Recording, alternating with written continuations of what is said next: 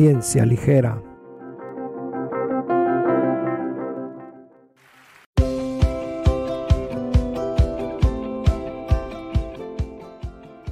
Hola a todos, pues bienvenidos nuevamente a otro episodio de Ciencia Ligera. En esta ocasión ustedes ya saben que nos gustan mucho los especiales eh, y no queremos dejar pasar una fecha muy especial, que ya tenemos un, episodio especial de este tema, pero bueno, pues vale la pena este año volver eh, a retomarlo.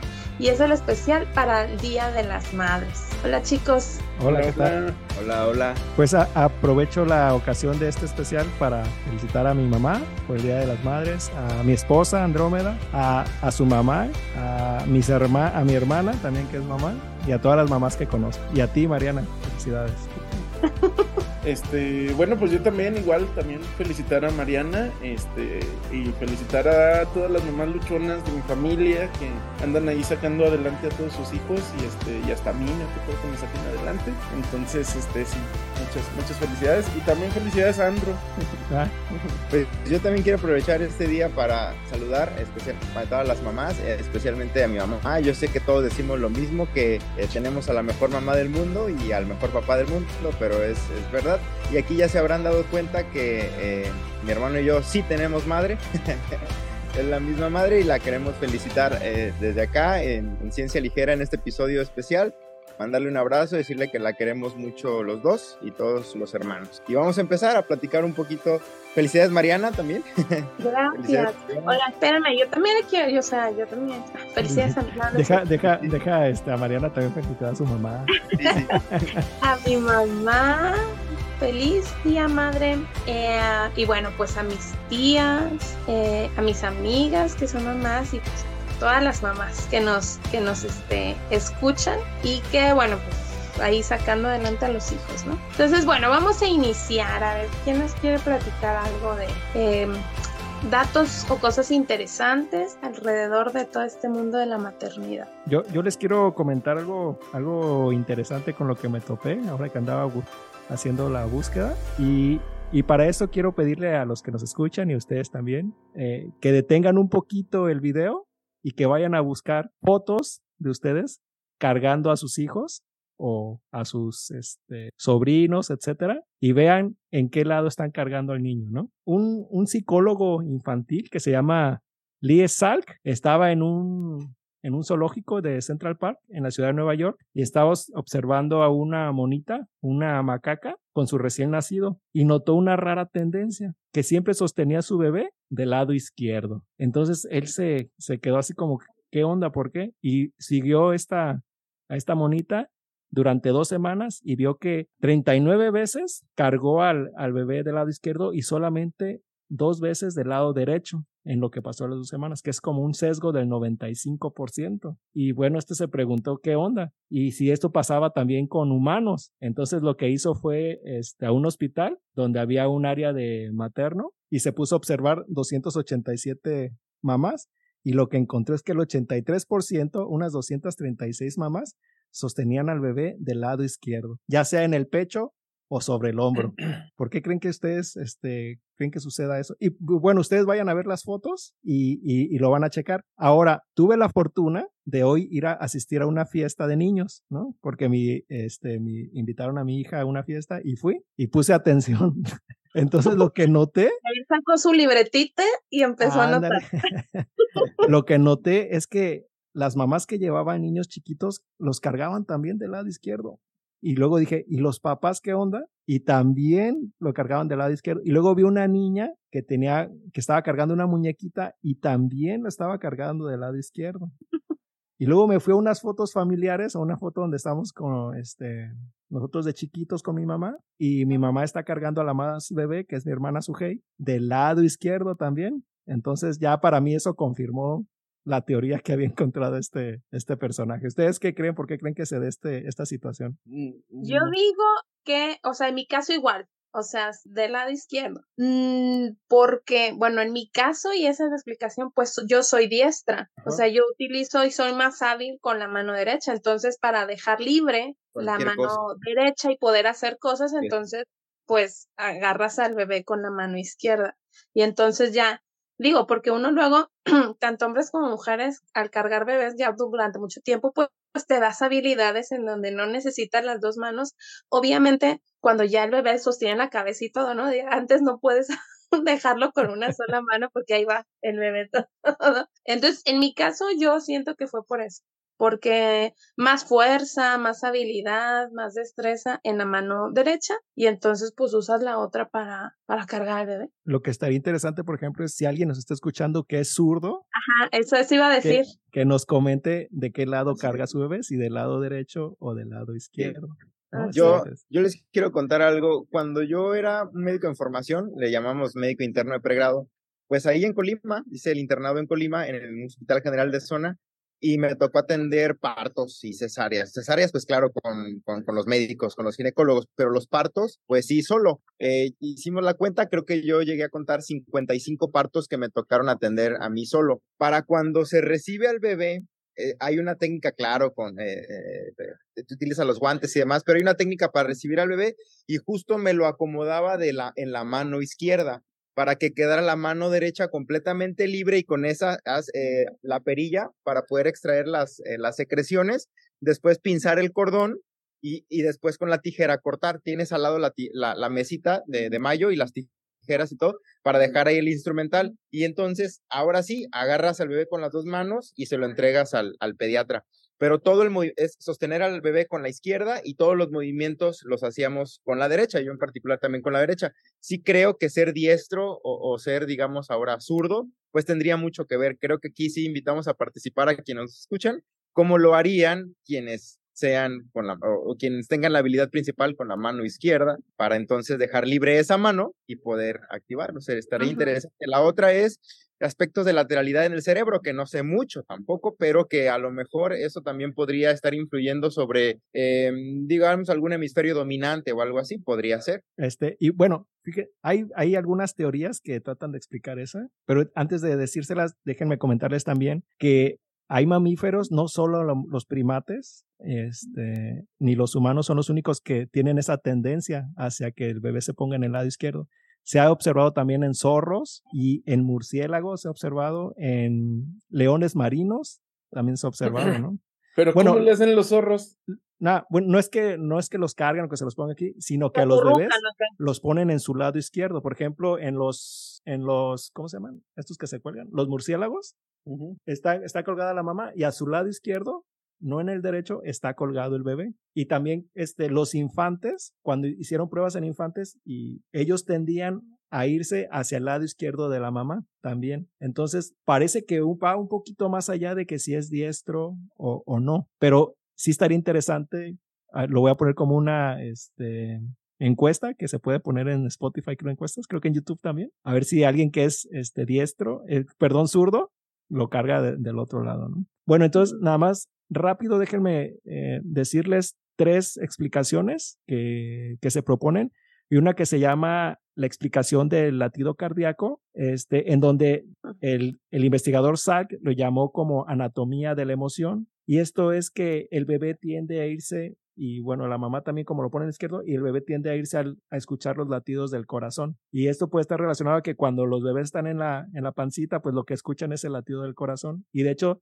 se sabe que lo reconforta, ¿no? Cuando un bebé está llorando, a veces funciona que tú les pones los latidos del corazón y se calma, ¿no? Entonces, dice que ponerse a su lado izquierdo está más cerca del corazón y de hecho que cuando se ponen cerca del corazón se aprietan ellos un poquito más hacia ese lado. Entonces, puede ser una, una explicación. La otra explicación es la que nos comentó Mariana y Alan, que es, bueno, yo soy derecho y tengo que hacer cosas con la derecha, pues lo con la, la cargo con la izquierda para tenerla libre. Y la otra es lo que nos comentaba Alan, que era la lateralidad del hemisferio.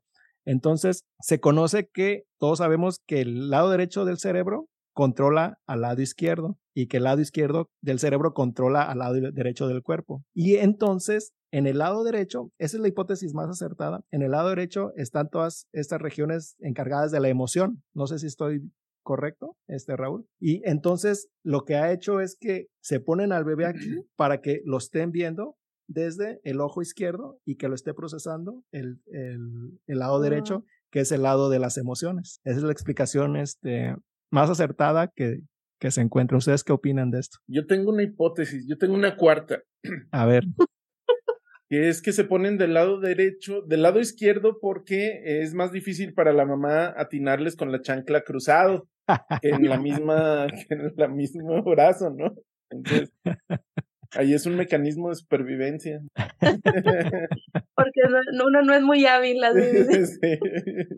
Órale, no, pues está muy interesante, está muy interesante. Sí, y a mí lo que me llamó mucho la atención fue esto de que no solo pues en primates, sino también en, en otros mamíferos. En otros mamíferos. Que, no se conoce ahora, que si tienen un lado más dominante, si el izquierdo o el derecho. Entonces estaría interesante. Oye, y el psicólogo este no observó de con qué mano agarraba el lápiz la, la changuita. El changuito. Lo hubiera hecho. Bueno, lo hizo en humanos, también hubiera visto si eran, a lo mejor sí lo hizo y no lo, no lo leí, estaría, pero Digo, no con qué mano escribe, pero también todos tenemos una mano dominante, ¿no?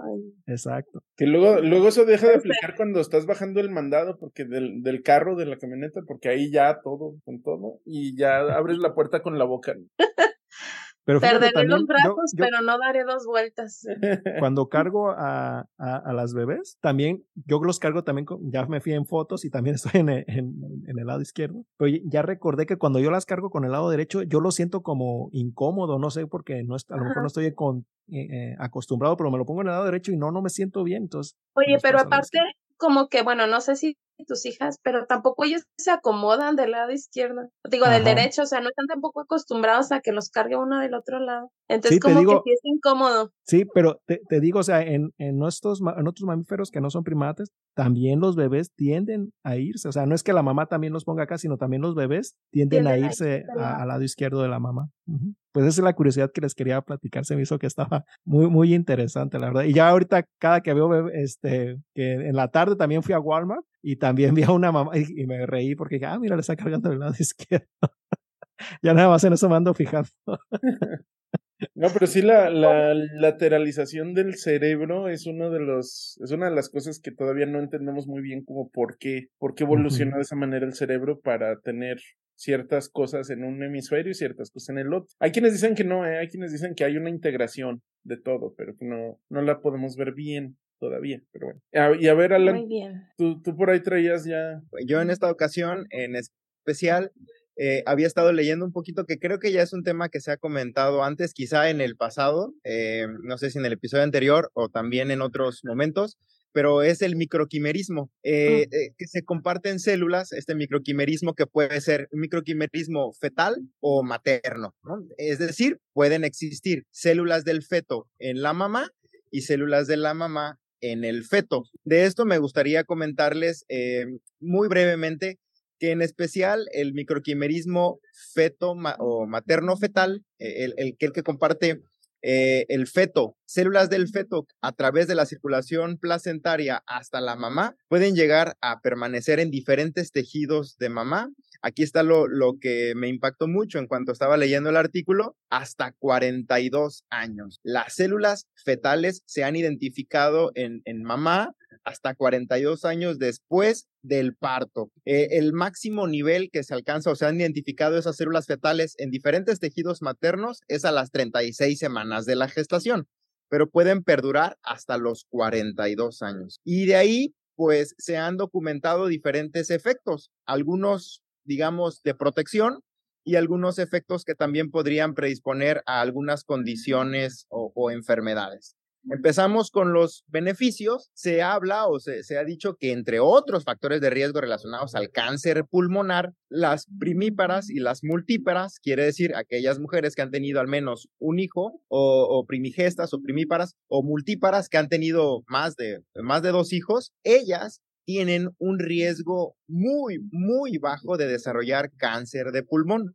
Se ha eh, Mm, se ha documentado que, o, se ha hipotetizado más bien que podría estar en relación a la presencia de estas células fetales que ayudan a procesos de, de, regeneración celular. Suena muy fácil decirlo, sabemos que es algo un poco más complicado, pero en general podría venir una célula que ya está eh, siendo senescente, a punto de morir, y es recambiada por una por otra célula con un genoma, digamos, que no ha sido todavía eh, digamos, dañado tan dañado o susceptible de otras mutaciones. De esa forma, la hipótesis dice que a mayor número de células fetales identificadas en el pulmón de esas madres multíparas o que han tenido muchos hijos, el riesgo de tener cáncer pulmonar sería muy bajo con respecto a las que no tuvieron bebés.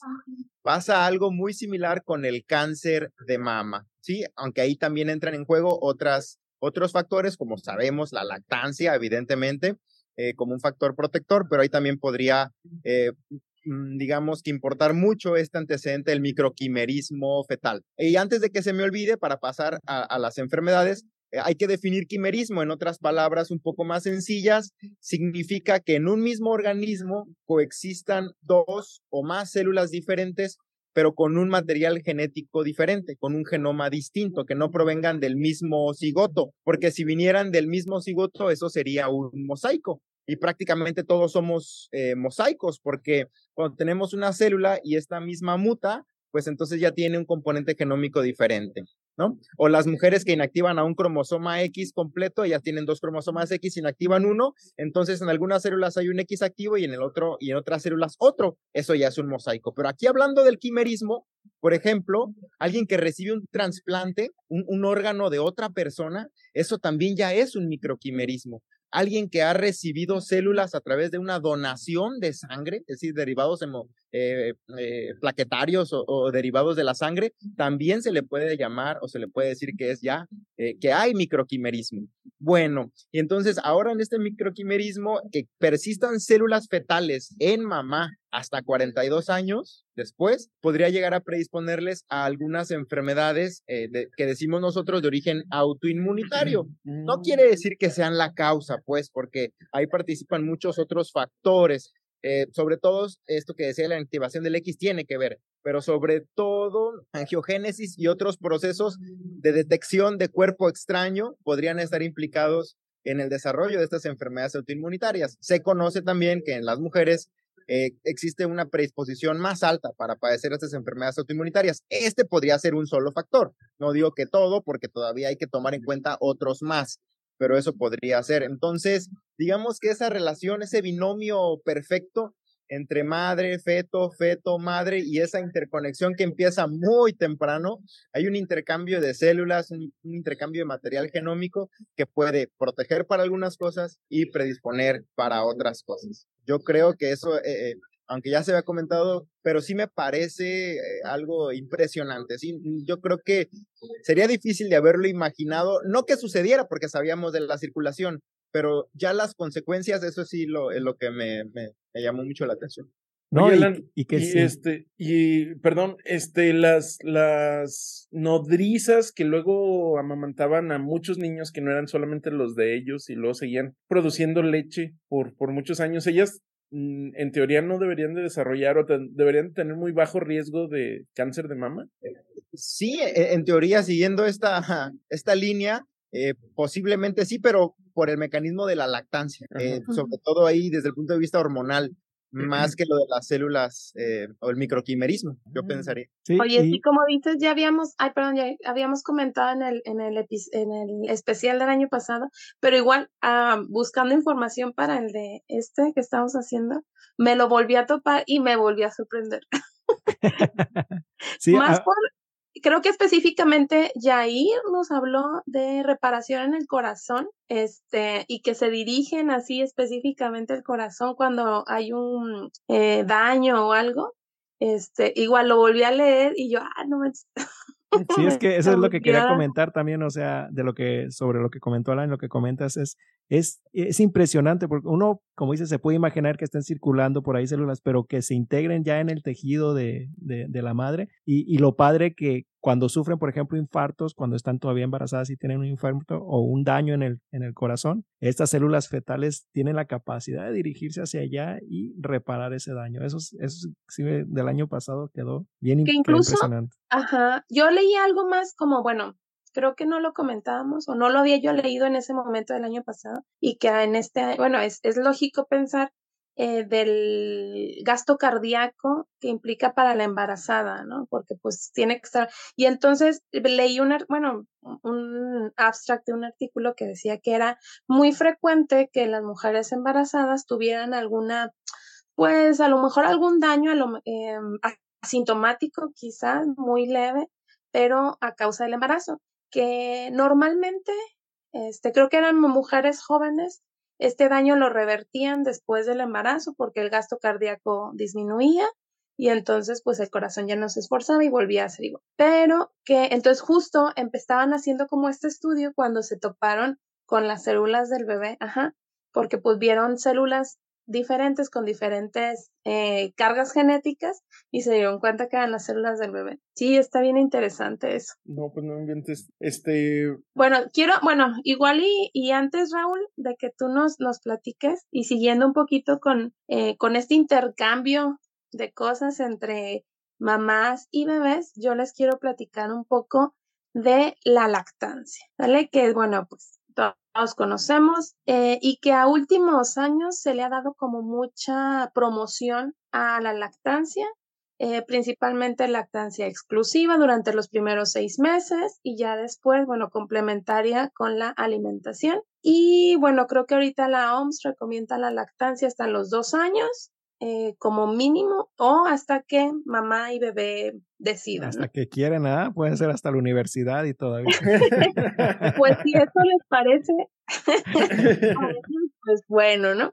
Pero bueno, más o menos estos son como los, los, este, eh, sugerencias que da, que da la OMS. Ok, nosotros pues ya sabemos y mucho se ha hablado de los beneficios de la lactancia en cuanto a la nutrición del bebé, ¿no? Es decir, que tiene la composición ideal y que eh, tiene los nutrientes necesarios que ah, dependiendo de la etapa o de, la edad del bebé, pues necesita y la leche se va modificando su composición conforme el bebé va creciendo. Y también, perdón, Mariana, también de, dependiendo de la hora del día. Ah, bueno, de la hora del día también cambia la composición. Ajá. De hecho, en la misma toma cambia la composición. Eh, bueno, sabemos, por ejemplo, la, primera leche, que es conocida como calostro, pues tiene una composición muy específica. Eh, todas las, todos los tipos de leche tienen una gran cantidad de agua, eh, pero pues tienen grasas, proteínas, algunas otras moléculas del sistema inmunológico, principalmente inmunoglobulina tipo A, que es como la parte proteica más abundante que hay en, la, en, en este tipo de leche. Y eh, bueno, esa es la de los primeros días. Ya después la leche se le conoce como una leche de transición para finalmente una leche madura. ¿vale? Y, comparado con, marcas, con, las marcas del ala, ¿cómo qué sería? ¿Baja en grasa? Es, sí, más o menos.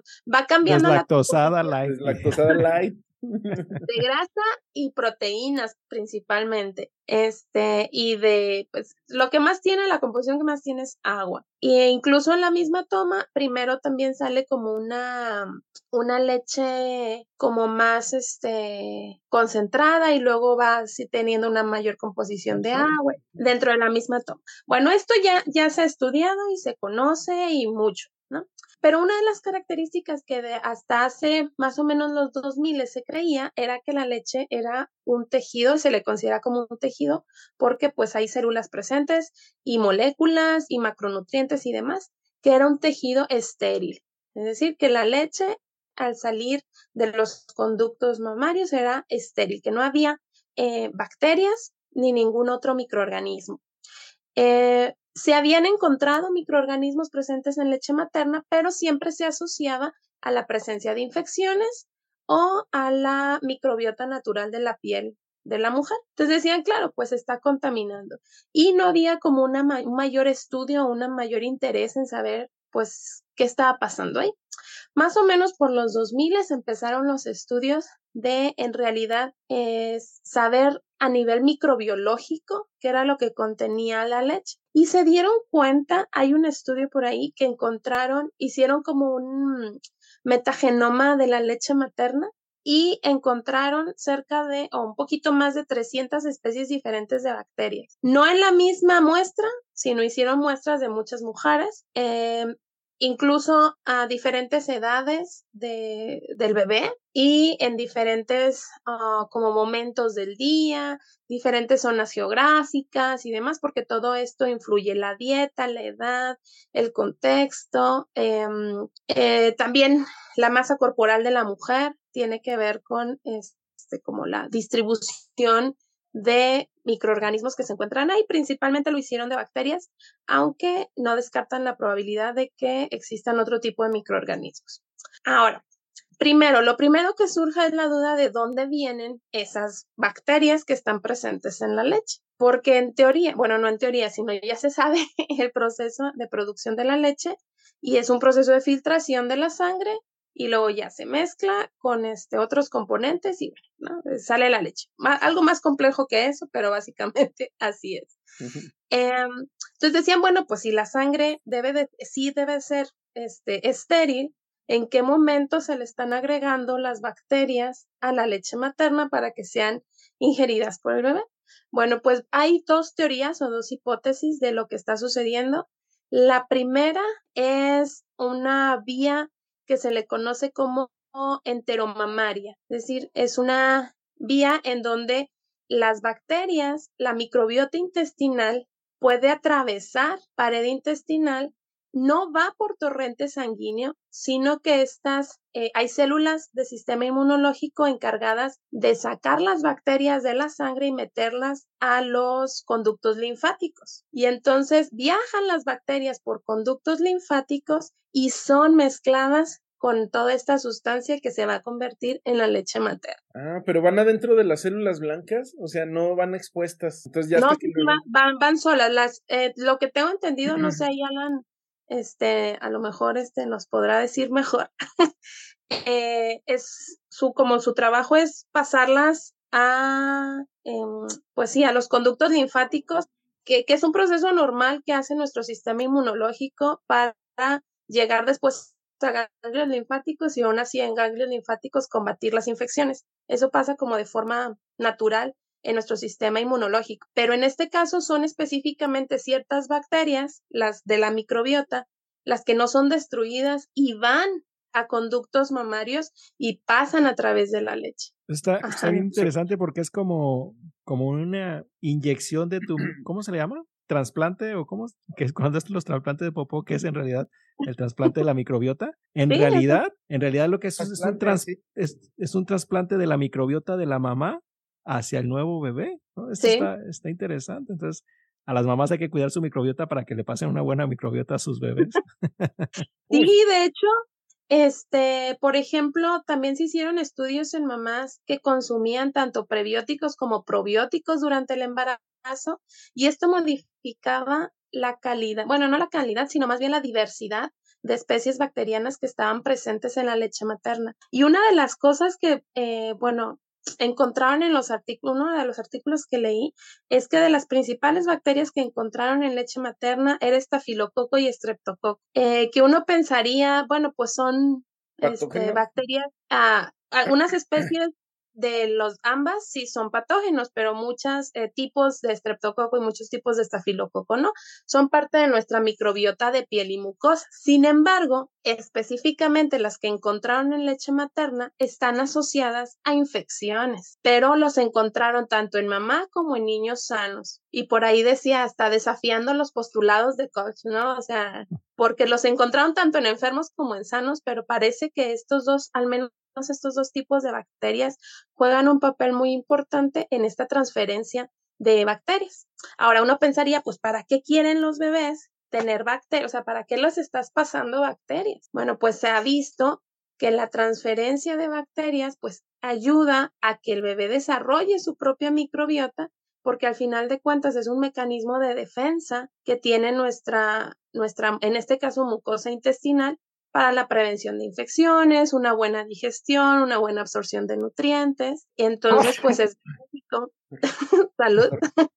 es benéfico para el bebé. Sí, exacto. Eh, eh, perdón, hay, hay, bacterias que te ayudan a, a romper los, los alimentos, ¿no? Para poderlos asimilar. Entonces, esas, ese tipo de bacterias son las que se pasan. Ahora, quería comentar sobre esta, estas bacterias que dices que encuentran en, en gran proporción que son propias de las mucosas. También hay un, hay un cambio, eh, bueno, una transferencia de bacterias que puede ir de la boca del bebé hacia, ah. hacia el tejido mamario de, de, la mamá, ¿no? Porque los bebés este, succionan, pero también a veces regresan un poco de la leche, entonces hay, hay un intercambio ahí tanto de, de la boca hacia el tejido mamario, del tejido mamario hacia la boca y hacia De hecho, esto que mencionas es la segunda teoría eh, en la que se explica por qué la leche tiene bacterias y es ese como, ay, no, no, no me acuerdo ahorita, pero es un flujo como este invertido, no sé qué, algo así eh, se le conoce y es normalmente uno pensaría que el flujo de la leche pues viene de, de la mama de la mujer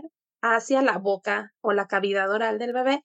Sin embargo, mientras está tomando el bebé, hay un flujo, digamos, negativo y eh, esto explica una teoría que se tiene de que, por ejemplo, si el bebé tiene alguna infección o tiene la presencia desequilibrada de estos microorganismos, se lo comunica, se lo hace saber a la mamá a través de esta comunicación y entonces en la leche se cambia la composición. Entonces se pasan más anticuerpos, se pasan más agua, por ejemplo, para mantener hidratado al bebé. Entonces también está bien interesante cómo el bebé le comunica o le hace saber al cuerpo de la mujer las necesidades que en ese momento tiene. Y, bueno, dejen de entrada, si el, si el bebé está enfermo, o sea, te estornuda en la cara como mamá y pues ya produce anticuerpos, ¿no? Y ya se los das por la leche.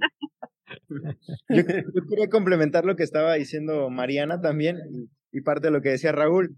Eh, incluso el, la forma en la que nace el bebé, si es un parto vaginal o si es una cesárea, también tiene un impacto porque se ha logrado demostrar la presencia de, en este caso sería, correspondería a mm, microbiota de la pared posterior de la vagina hacia el bebé, en, en el intestino del bebé, es en el, micro, en, en el microbioma del intestino del bebé, si es que nació por parto vaginal o, o, no existe tanto esas cepas bacterianas si tuvo un parto, bueno, si nació por cesárea.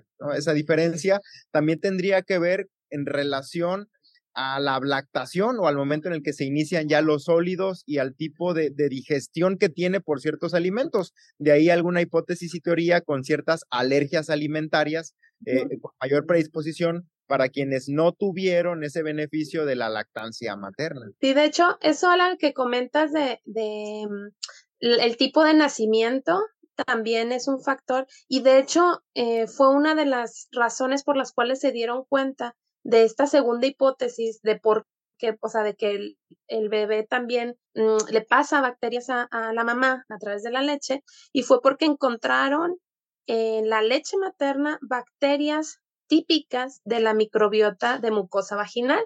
Entonces dijeron, bueno, ¿y pues cómo llegó ahí? Bueno, pues porque el bebé tiene esas bacterias y se las está pasando a la mamá. Entonces, y bueno, el hecho de que tenga las bacterias ahí, ya dijimos, también eh, reduce el, el, tipo de, de infecciones, eh, hace que el intestino, digamos, de cierta manera madure de forma pues adecuada o correcta para que pueda eh, digerir y asimilar los nutrientes que se les está pasando.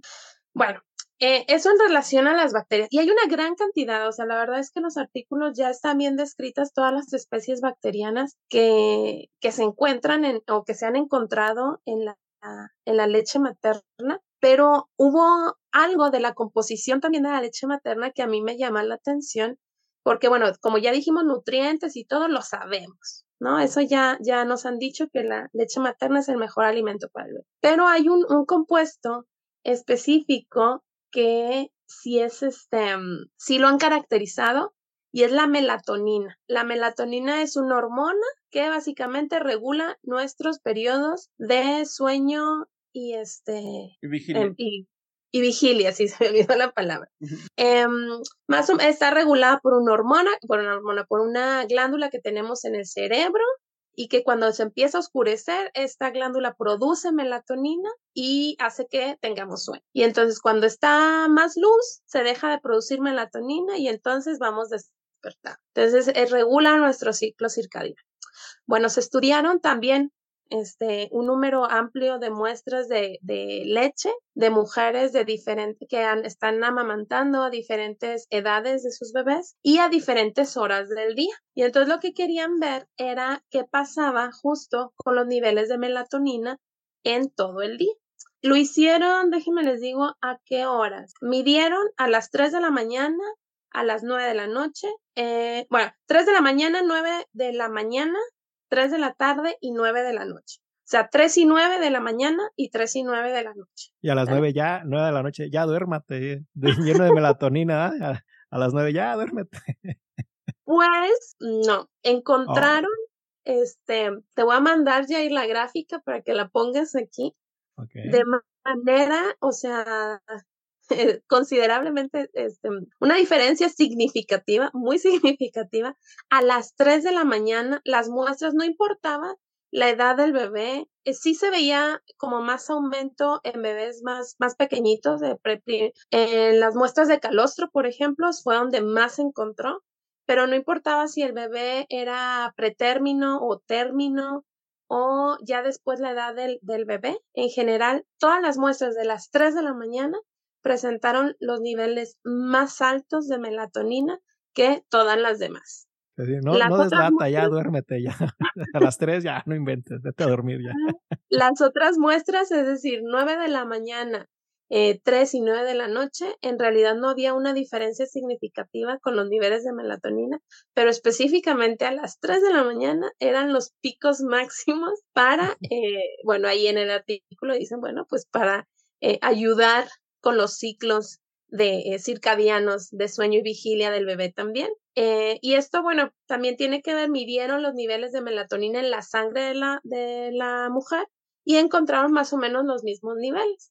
Entonces, pues que también se iban ahí, este, como complementando sus niveles de melatonina para, pues, un, un descanso o dormir, ¿no? Que ya sabemos que no se duerme. Porque se despiertan a su toma de las 3 de la mañana. Eh, pero, ¿qué, ¿qué ondas con esos bebés que, que cuando nacen no saben cuándo, si es de día o es de noche y se andan despertando y ya poco a poco van agarrando pues el ritmo, ¿no? yo creo que fue esta melatonina, pero al inicio ni ellos no saben ni si es de día o de noche, ellos se levantan y lloran y toman su vida.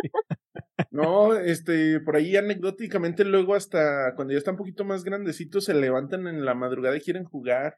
bueno, pues ya estoy despierto, ya comí. Pues que no le dieron su vida a las tres. y también, bueno, ya nada más para terminar, todo este tema de la lactancia, pues la verdad es que es un mundo. Estaba yo leyendo y decía, ay, esto, y quería yo leer todo. Este, porque no, no hablé de los nutrientes, de las células que existen, que están presentes, hay macrófagos, este, anticuerpos, un montón de sustancias bioactivas que tienen pues un, efecto positivo principalmente en el bebé, ¿no? Sin embargo, bueno, pues este, aunque sabemos que la lactancia es lo que se recomienda o como la alimentación más favorable para el bebé, pues hay mujeres que por ya sea decisión personal o alguna patología no pueden. Entonces, bueno, pues este, igual tampoco pues se sientan mal, ¿verdad? Pues hay que alimentar al bebé de la forma eh, que, se, que se pueda. Entonces, sí, siempre bueno, al menos de manera personal, pues apoyar la lactancia, pero pues tampoco juzgar a quienes no pudieron por alguna situación, ya sea decisión personal o alguna situación médica, patologías o demás. ¿no? Este... ah, perdón, yo quería complementar esto que decía Mariana. Eh, algunos autores ya le han puesto este término de crononutrición.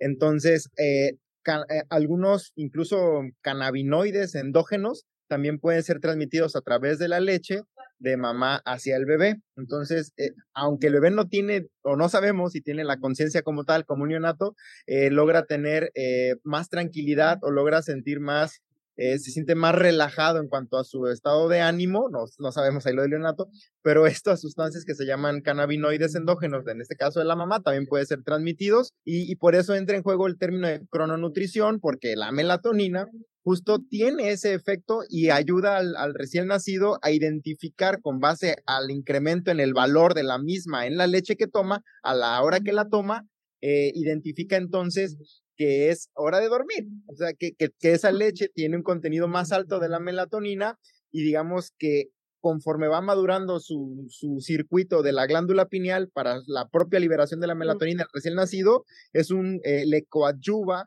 eh, la leche de mamá por la cantidad de la melatonina y de otros glucocorticoides también. Entonces, es muy interesante la forma en la que existe esta, esta comunicación. Lo hemos hablado ya en diferentes ejemplos, comunicación de células, comunicación ahora de, eh, ahora también de la crononutrición o la forma en la que los bebés identifican cuándo hay que ir a dormir y cuándo no. Y de lo que decías también, pues que aunque está reconocido que es un factor positivo para la salud del bebé, dicen algunos artículos que llegan a fallecer en el mundo hasta 600 mil personas por año, eh, en las que se le puede atribuir a esas muertes una lactancia disminuida o nula. Y de los países que más poca lactancia tienen a nivel mundial y sigue y continúa siendo el Reino Unido.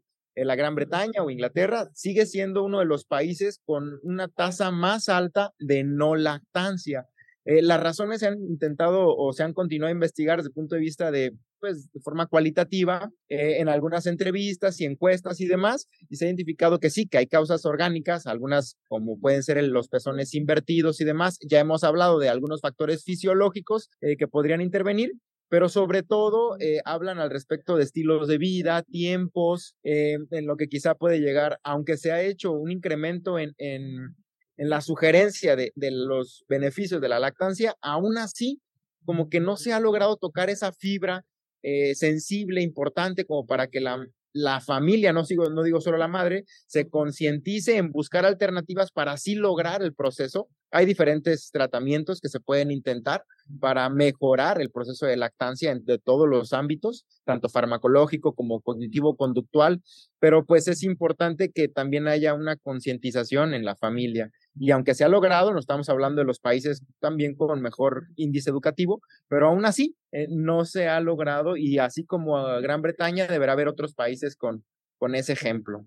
También debería de, perdón, desde las instituciones y desde el gobierno debería también eso de apoyarse, por ejemplo, en las escuelas para las, las maestras, poner un lactario, no sé si se llama ya lactario. Lactario. Ajá, un lactario en, en, en las instituciones, en, oficinas de gobierno, en aeropuertos, etcétera. Yo creo que he visto ya en algunos aeropuertos. porque luego, o sea, todavía culturalmente. Algunos se enojan porque ven a. oiga, tápese. O sea, también, esa es otra, pues esa es otra. Una es el gobierno, las instituciones y otra también somos nosotros, ¿no? De, se molestan porque ven a una madre dando, dando pecho. Yo creo que eso ya debe ven a un ser humano comiendo, básicamente. Ajá, exacto, exacto.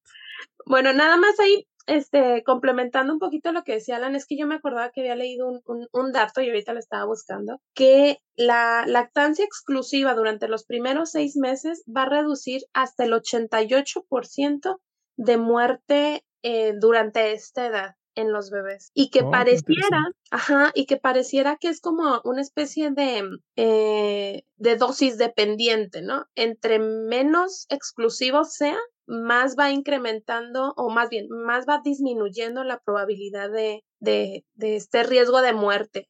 Ajá, entonces, eh, pues sí, o sea, los beneficios ahí están, ya lo sabemos, y como se pues, promoverla, porque si bien hay patologías, este, pues van a prevenir, incluso no nada más para el bebé, para la madre también se eh, previenen algunas, principalmente cáncer de mama. No, pues sí está, sí está este, muy interesante, pues sí hay que promover todos estos cambios, ¿no? Cada quien en sus, en sus respectivos lugares, ya ir en tu laboratorio. Sí, pues ya, ya que me den uno. Bueno, pero ¿ustedes qué dirían si, si yo les dijera que, este, que se imaginaran un mundo en el que las mujeres ya no tienen que dar a luz nunca más. Que no tienen que dar a luz. Entonces no tendrían bebés o otro otro proceso para forma tener bebés. De nacimiento. No, la cosa es que sí tendrían, sí tendrían bebés, pero estos bebés este, podrían crecer en un futuro cercano en úteros artificiales. Oh. Entonces, yo les voy a platicar de dos estudios en particular, uno que salió este año, este, de un doctor que se llama Jacob Hanna, Este es un doctor, es un, es un personaje curioso porque es un palestino que estudió en, eh, en Estados Unidos eh, y luego se regresó a trabajar en Israel, en el, en el Instituto Weizmann para, para las investigaciones científicas. Y este, este es un instituto israelí y él como palestino, bueno, ahí está un poco este, curiosa la, la relación, pero este, trabajando en este instituto, el doctor este, publicó un artículo en la revista Nature Naturaleza, que es una revista que mencionamos mucho aquí, donde ellos lograron mm, llevar eh, el desarrollo embrionario de ratoncitos en este, pequeños reactores así individuales hasta el día 11 de la gestación. Entonces, los ratones, su tiempo de gestación son 19 días. Entonces, ellos casi lo llevaron hasta el punto donde ya se empiezan a desarrollar las, este, las extremidades, ¿no? Este, y eh, claman que están en, en, constante desarrollo que ya lo pueden hacer con, con conejos y este la idea es irlo llevando este más enfocando hasta que se pueda llevar a término entonces este ese es ese es el digamos que la el descubrimiento que ellos tuvieron fue encontrar las condiciones y el medio nutritivo que le permitía al embrión estar flotando y desarrollándose como si estuviera en el, en el útero, ¿no? De, un, de una ratoncita. Este, y entonces si ustedes ven los videos, ahí se ve el, el fetito moviéndose, ¿no? En el frasquito. Además son frasquitos transparentes. Entonces, bueno, el, el digamos que el, la gran ventaja de esto no crean que es porque vamos a tener este bebés eh, artificiales, que, bueno, no bebés artificiales, pero bebés que van a nacer de un reactor, sino que nos va a permitir este, conocer lo que sucede más a fondo, más a detalle en el desarrollo este, embrionario, ¿no? Que es algo que sigue, seguimos sin conocer a, a, fondo y es, hay muchos este, procesos que se tienen que estudiar para este, atacar enfermedades que suceden durante el desarrollo, ¿no? Durante el desarrollo del embarazo. Entonces, por ahí Alan igual conoce algunas cosas que se pueden dar en el útero y que con este tipo de estudios pues se puede a futuro este, tratar. Y Pero no, va, perdón, pero no vas a poner un bebé a, crecer para, para poder ver cómo se desarrolla. ¿sí? No, esto en animales, ¿no? Esto primero en animales, este, aunque lo, cuando entrevistan al doctor, él predice que más o menos en 10 años pueden estar este, haciendo los primeros ensayos clínicos en humanos. Este, ¿Por qué? Porque hay otro estudio, el segundo. Ah, espérame, espérame, Raúl, me, me puso, me, pensar. Por ejemplo, cómo se alimentan los, los, los, fetitos, o sea, por el cordón, pero ¿cómo les pasan el alimento o cómo es ahí? Eh, eh, en este caso, están en un frasquito que tiene una sustancia nutritiva como un medio de cultivo y eso es todo lo que necesitan para crecer. El problema era este, generar una mezcla correcta de oxígeno y dióxido de carbono que oxigenara las células de los, de los fetos y esta configuración de estar moviéndose todo el tiempo para que el embrión no se pegue en las paredes, porque si se pega en las paredes se deja de dividir. Entonces, este, esta combinación de la rotación más la este, combinación adecuada de gases más el medio nutritivo en el que está suspendido el embrioncito lo lleva a llegar hasta este, hasta este punto en el desarrollo embrionario. O sea, no, no necesita propiamente un, un cordón, a lo mejor por la boca puede estar saliendo o cómo es no, es que no me no esto es totalmente a través de, a través de difusión con las células. Suena a una película de Alien eso yo así como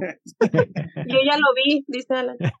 Pero ahí te va la contraparte la contraparte que tú dices si tienes mucha razón Yair porque el otro estudio viene del otro lado del del término del embarazo. El otro estudio se realizó con borreguitos Ah. prematuros que se les sacaba de la madre y entonces se ponían en una especie de bolsa, así como si fuera una bolsa Ziploc muy grandota, llena de líquido. Pero a esos este, había que hacerles una cirugía para meterle tubitos y conectarlos con la placenta para poder estar oxigenando la sangre y pero quien bombeaba la sangre era el corazón fetal de los de los borreguitos. Entonces, con esta metodología, este este es un doctor que se llama eh, Matthew Kemp de la Universidad Nacional de Singapur. Y con esta metodología puedes este, agarrar a los borreguitos prematuros y llevarlos a término y sobreviven, ¿no? Entonces, este es otro de los doctores que dice que dentro de 10 años se podrían estar haciendo los primeros ensayos clínicos para poder hacer eso con humano. Pero este, todavía hay mucha investigación al respecto donde tratan de simular en computadora esta pequeña cirugía, eh, los flujos que se necesitan para poder este, eh, digamos, interaccionar con el corazoncito del, del, feto, porque es el corazoncito del feto el que tiene que hacer todo el trabajo de oxigenar el, el cuerpo y continuar el desarrollo. Entonces, si ves, por un lado tenemos este, desde cero, desde la gestación hasta el día 11, que es más o menos dos tercios, y por el otro lado tenemos este, eh, prematuros hasta el término de la gestación, ¿no? Entonces, Raúl, pero es el, es el día de la madre, no es el día de las madres de las matraces. no, pero claro. Estás quitando a las mamás de la ecuación. No, porque esto no van a tener madre. esto les permitiría, claro, el, el, óvulo seguiría viniendo de la madre y esto les permitiría a las mamás si quieren decidir. Y ahora sería una cuestión de decisión si quieren este, vivir eh, la gestación, si quieren vivir el embarazo o no. ¿no? Ahora pues, también me pone, me pone a pensar sobre el desarrollo neuronal si no se verá afectado. Por ejemplo, se dice que los bebés empiezan a escuchar como en no sé qué mes entonces, que, les hables, y yo creo que eso estimula también el, desarrollo. Y cuando tú les hablas, cuando nacen, ellos reconocen ya la voz de la madre, del padre, del entorno. Ahora, en, si están en el matraz, este, alcanzarán a escuchar o no. Igual hay que ponerle una bocinita. Sí, yo lo veo también, yo lo veo complicado y quizá podría servir en ese proceso de investigación, digo, los aspectos éticos y bioéticos para el animalito y, y en general deberán tener ahí, ser muy rigurosos, ¿no? Porque suena también, lo vemos de lejos que no lo conocemos, ¿no? Pero yo a lo que iba es que podría servir también en un futuro para generar los órganos necesarios para algún tipo de tratamiento de alguna enfermedad, quizá algún trasplante de algún órgano importante, eh, no sé, disminuir la lista de espera de algunos que están en trasplante o algo así, pero aún así suena todavía muy poco ético cómo perderías la vida del resto del organismo solo por un órgano, tampoco suena muy bien. Entonces, eh, bueno. De hecho, ya hay, ya hay películas, ya hay un par de películas. De hecho, una es precisamente, creo que con ella, no, no me acuerdo, de, donde, de donde ellos eran, este, ellos eran los clones que se usaban como, como repuesto, ¿no? Para, de órganos, para unos multimillonarios. Ah. Oh. Este, pero bueno, aquí lo que dicen ellos, lo que comentan los científicos es que, este, por ejemplo, esto podría ayudar a los bebés prematuros. La, la cuestión es que ahorita, más o menos los bebés prematuros que nacen de 23 semanas, este, tienen un 40-50% de posibilidad de sobrevivir, creciendo en una incubadora. Esta metodología que ellos proponen, la de los borreguitos, este, sería mucho mejor que, que la incubadora y les ayudaría como a terminar la gestación de una manera más natural. Eso, eso por un lado, ¿no? Y por otro lado, también daría la posibilidad a ahora a un padre solo, este, o a parejas de solo hombres o a parejas de solo mujeres que no se quieren embarazar, de tener un hijo que crecería en el, en el reactor. pero, mejor la, prefiero la adopción. Es que eso sí es tema, tema este, desde el punto de vista ético, ¿no? O sea. Claro. El, el pues no sé, ahí tendrán que, que evaluarse. Eh, no creo que sea, pues, digo, a lo mejor este, en animales ahorita les aprobaron, ¿no? Los, los este, proyectos, pero para que se aprueben las pruebas primeras en, en, humanos, yo la veo bien compleja. Pues al menos, al menos es, es una incubadora, es el mismo concepto de una incubadora, al menos para los este, bebés. Y bueno, ahí sí, y pues, o sea, ajá, ese sería lo mejor como eh, que siga viviendo en el mismo ambiente hasta que madure o que se pueda desarrollar por completo, ¿no? Y que pueda eh, disminuir el riesgo o esta probabilidad de, de muerte. Pero mm, pero ahora, fíjate, está el. perdón. Que un rico que acaba de traer una empresa a, a México de, de, autos eléctricos, no dudaría que uno de esos ricos se interese en una tecnología así y la empiece a, a echar a andar en países donde haya muy poca regulación legal y el de nosotros, pues podría ser un ejemplo. Este, pero mira, ¿qué, ¿cuál sería el comparativo con una madre, una madre este, sustituta, ¿no? Una surrogate mother, donde, donde son tus este, óvulos que se, le, que se le insertan a otra mujer y esa otra mujer lleva el, el embarazo por ti. Pues sí, pero es que también ahí hay cuestiones éticas. Claro, y, y, las cuestiones éticas son para esa madre sustituta, porque ella es la que corre el riesgo, porque tú quieres tener este un hijo que sea biológicamente tuyo y decides que la adopción no es este, adecuada, entonces el reactor no tiene el riesgo de morir en el proceso, ¿no? Ni tampoco tiene riesgo de quedarse con el bebé, que luego también es una de las cosas que sucede. La madre sustituta tiene al, al bebé y ahora no lo quiere dar a la, a la madre biológica. O bueno, ha habido casos también, eh, digo, bueno, sonados, en donde justo pasa esta situación y el bebé tiene algún alguna patología o algo y resulta que ya no lo quieren, ¿no? O sea, también está, bueno, te digo, todo esto en cuestiones éticas y el reducir, bueno, en este caso, reducir a la, a la mujer como un, solo una incubadora para tener hijos, ¿no? O sea, le pago para que tenga hijos. Eso es importante, eso es importante, que es, es muy fuerte en lo emocional, en lo legal, en lo ético. Eh, no me gusta ese término pero no sé si exista realmente, si está aceptado, cosificación de la mujer. A lo que voy es que se le ve como prácticamente un, pues sí, un objeto, un objeto, ok, es, utilitarismo puro, nada más me sirves para esto y punto, se acabó, te pago. Y, y es triste porque sí se ha llegado a ver, en, incluso en nuestro país, como en, en, algún, me ha tocado a mí verlo, sí, personalmente en avión, eh, cómo van personas que parecen de un estrato social diferente, me refiero a uno muy alto y a uno muy bajo, eh, que no precisamente son cuidadores o cuidadoras de, pero porque la, la, a quien me refiero como mamá eh, es la del estrato social muy bajo y va embarazada, pero va acompañada de, de otras personas, parejas, puede ser hombre, hombre, hombre, mujer, mujer, mujer, puede ser cualquiera de, de, sus variantes, pero llevan a, la mujer embarazada eh, consigo en el viaje. Entonces, sin especular mucho, eso es solo una, una observación suele pasar en nuestro país más de lo que quizá lo pudiéramos llegar a imaginar. ¿Qué tanto está regulado? Eso es una llamada de atención muy importante para todos, para todos como sociedad, eh, gobierno, instituciones, eh, la, no lo sé, o sea, es una llamada de atención fuerte porque debería ser regulado en países de, de todos, de, no sé, de todos lados del mundo. Creo que eso es un tema triste pues, y difícil, creo. Justo eh, cuando nos empezabas a platicar, Raúl, pensaba eh, específicamente en la ubicación geográfica en donde nos contaste este primer eh, estudio y que decía, bueno, pues, o sea, de por sí la mujer nada más casi es uno, alguien que da vida y nada más, ¿no? No tiene más este, derechos y ahora le estás quitando la única este, función que le ven, entonces está ahí por ese lado también el ser mamá, nada más, este, ay, no sé, en, estas cuestiones, como dice Alan, éticas, legales, este, emocionales y demás, no sé, ahí, siempre y cuando sea utilizado para el beneficio de los bebés prematuros, estoy ok.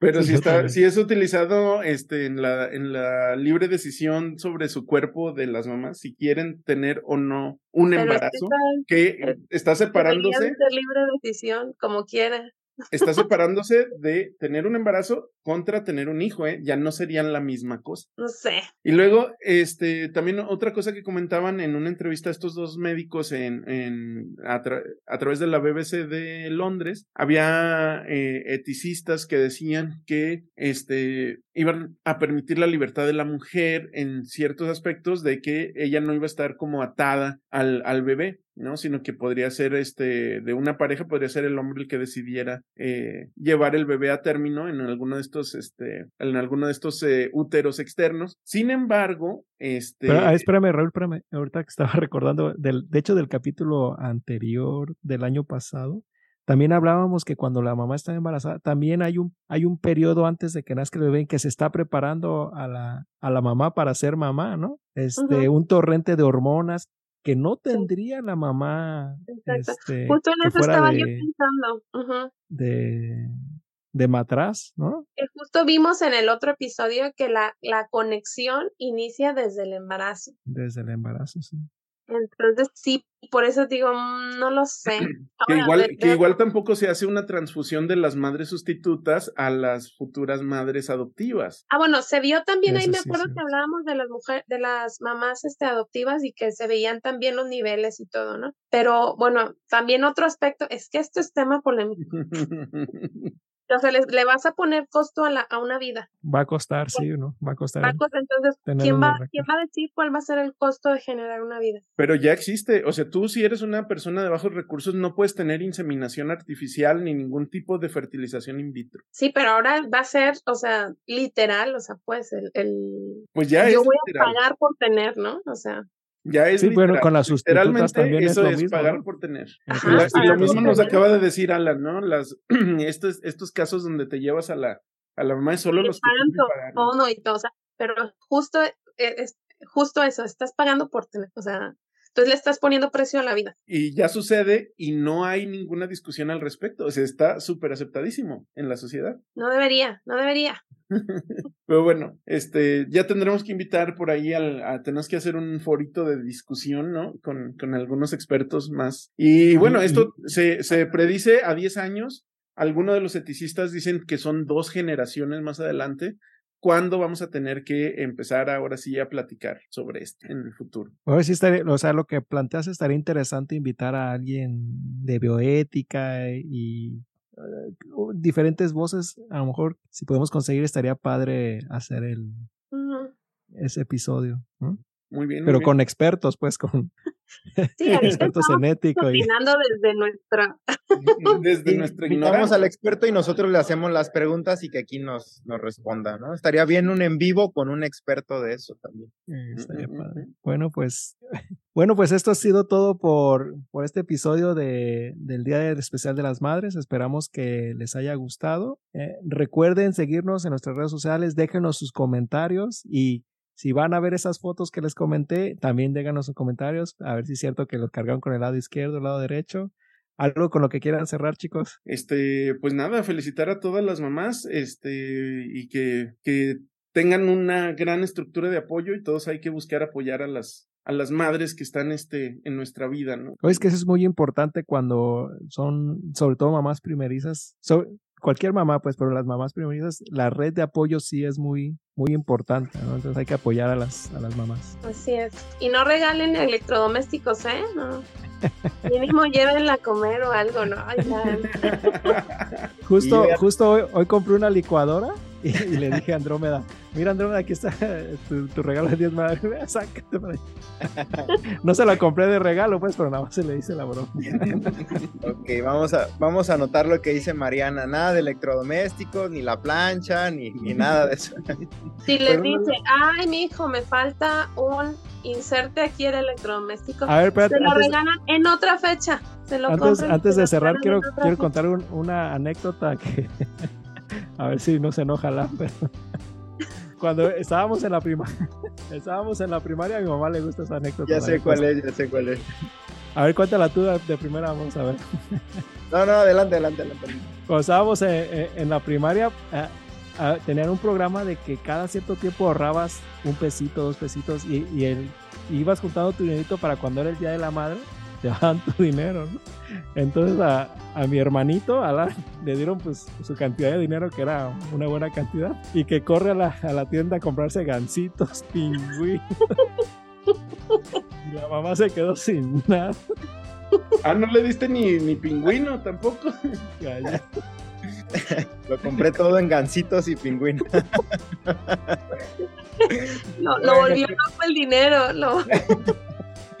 Eh, pues, pero quiero despedirme de, todos. Les agradecemos mucho que nos hayan escuchado en Ciencia Ligera y, continúo con el saludo a mi mamá.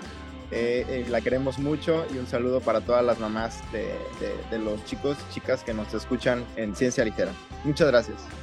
Saludos. Y Mariana, felicidades. Felicidades. Pues nada, igual. Pásenla bonito. Hasta luego. Bye.